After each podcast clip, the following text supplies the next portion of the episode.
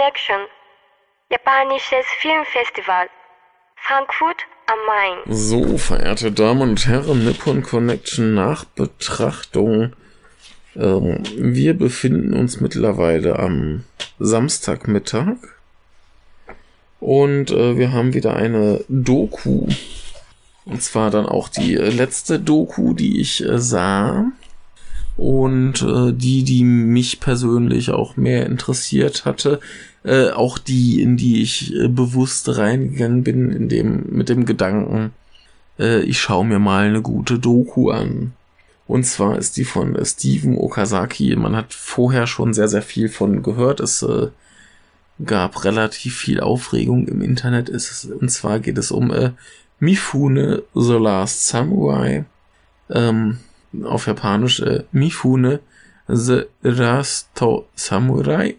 Und ähm, es ist äh, genau das, was man erwartet. Es ist eine Dokumentation über das Leben von äh, Toshiro Mifune. Und wer Toshiro Mifune nicht kennt, das ist äh, ein Schauspieler, der ungefähr in 170 Filmen mitgespielt hat ähm, und vor allem bekannt wurde äh, für seine Rollen in den Filmen von Akira Kurosawa, zum Beispiel äh, Rashomon, die sieben Samurai, äh, Yojimbo, ja, und noch so ein paar. Ich glaube, den Rotbart äh, hat er auch gemacht. Und äh, ja, er lebte von 1920 bis 1997. Und äh, wie gesagt, die, die Doku macht so ungefähr das, äh, was man erwartet. Also sie geht sein Leben ein bisschen ab. Da bekommen wir zuerst einen Einblick in die Anfänge des japanischen Kinos.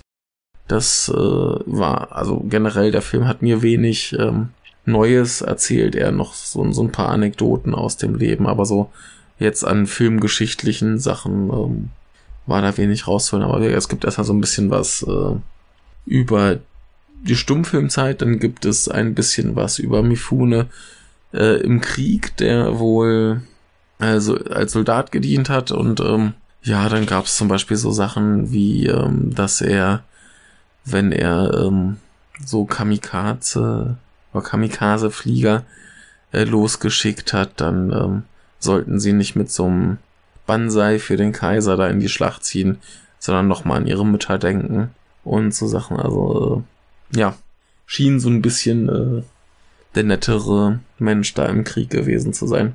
Und dann äh, ist er quasi über dieses Ich muss irgendwas machen halt Schauspieler geworden, was damals wohl relativ üblich war, dass Leute halt einfach aus Arbeitsnot Schauspieler wurden. Und dann geht der Film, er geht die Dokumentation so ein bisschen die wichtigen Filme seiner Karriere ab, äh, eben bis zu seinem Tod.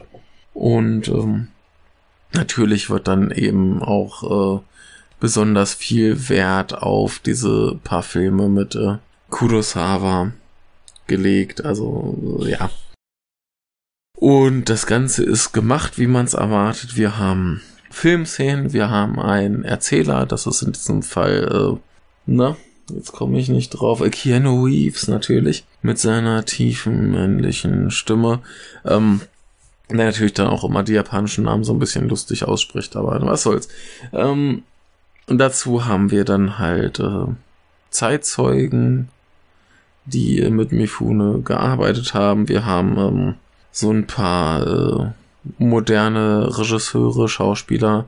Also Koji Yakusho ist mit drin, Steven Spielberg, Martin Scorsese, ähm, die alle irgendwie nochmal zu Wort kommen und ein bisschen was dazu sagen. Und äh, ja, wir, besonders interessant waren dann eher so die Leute, die tatsächlich damals mit ihm ähm, gedreht haben. Äh, kurz nochmal zu dieser Akira äh, Kurosawa-Geschichte. Auf den wird auch nochmal ein bisschen separat eingegangen, wie dann quasi die Karrieren der beiden Männer auseinandergingen. Und ähm, ja, daher hat äh, Kurosawa ja auch nochmal ein bisschen extra Stellenwert. Ja, und dann haben wir halt ja, so ein bisschen Anekdoten aus seinem Leben. Zum Beispiel kommt dann irgendwie ein, ein äh, Stunt-Coordinator, war es, glaube ich, äh, zu Wort, der irgendwie mehrere hundert Mal von Mifune getötet wurde in irgendwelchen Filmen. Ähm, ein anderer Schauspieler kommt äh, zu Wort, der in irgendeinem Kurosawa-Film eine Wache spielt, die dann, äh, die dann betrunken gemacht und dann erschlagen wird und er hat wohl viel Lob dafür bekommen, wie er stirbt, was ihn äh, noch heute sehr, sehr stolz macht. Und äh, es wird, ähm, jetzt habe ich vergessen, welcher Film das ist, äh, der Kurosawa-Film, wo Mifunes Figur am Ende von einem Pfeilregen quasi hingerichtet wird, äh, haben sie ein bisschen erzählt, wie gefährlich diese Szene zu drehen war, da das alles echte Pfeile sind, die einfach von Uni-Studenten dann abgeschossen wurden. Und äh, Mifune war nicht versichert und äh, ja, da die Szene tatsächlich wohl so wahnsinnig gefährlich war, würde da halt auch heute noch äh, die Gefahr so spürbar sein. Ähm, ja, und äh, man braucht eigentlich gar nicht so schrecklich viel über diesen diese Dokumentation sagen. Man bekommt halt genau das, was man erwartet. Wirkt ein bisschen Anekdoten aus dem Leben äh, dabei. Wird auch nicht unbedingt äh, irgendwie schön geredet. Es wird auch klar gesagt, ja, der hat äh, sehr gern und äh, viel zu viel gesoffen und ist dann auch noch Auto gefahren dabei und also Sachen. Und ähm, ja, was äh, hier noch auffällig war, ist, dass diese Version, die gezeigt wurde, nicht die Originale ist. Also sie haben den Film gemacht, haben ihn aufgeführt und haben anschließend halt noch so Spielberg und Scorsese äh, interviewt, dass sie dann noch hatten, die dann reingeschnitten wurden. Und äh, so lief der Film in Japan noch nicht. Deswegen hatten wir den jetzt schon mal früher, was sehr schön war. Ähm, was nicht so schön war, was hoffentlich dann bei eventuellen Veröffentlichungen korrigiert wird, äh, war das äh, so ungefähr ab der Hälfte irgendwie viele Szenen äh, bild- und tontechnisch nicht synchron waren. Das war ziemlich garstig und hässlich und äh, sehr, sehr unnötig. Jo, aber ansonsten, wie gesagt, braucht man dazu gar nichts zu sagen. In 80 Minuten bleibt's halt verhältnismäßig oberflächlich. Aber äh, ja, ist ein schöner Film, kann man sich angucken. Wenn man vielleicht auch noch nicht so ganz so viel über Mifune weiß, ähm, kriegt man da auch noch ein paar interessante Sachen mit. Ansonsten kriegt man halt auf jeden Fall noch ein paar schöne Szenen und ein paar schöne Anekdoten und ähm, ist einfach mal ganz schön, diesen, diesen tollen Schauspieler nochmal in irgendeiner Form Revue, Revue passieren zu lassen. Und ähm, wenn sie dann am Ende zu seinem Tod kommen und noch ein Brief äh, von Kurosawa vorgelesen wird, der dann ein Jahr später gestorben ist, dann wird's auch noch mal so richtig, äh, so richtig traurig und schön und äh, da gibt's dann noch mal so wirklich was fürs Herz.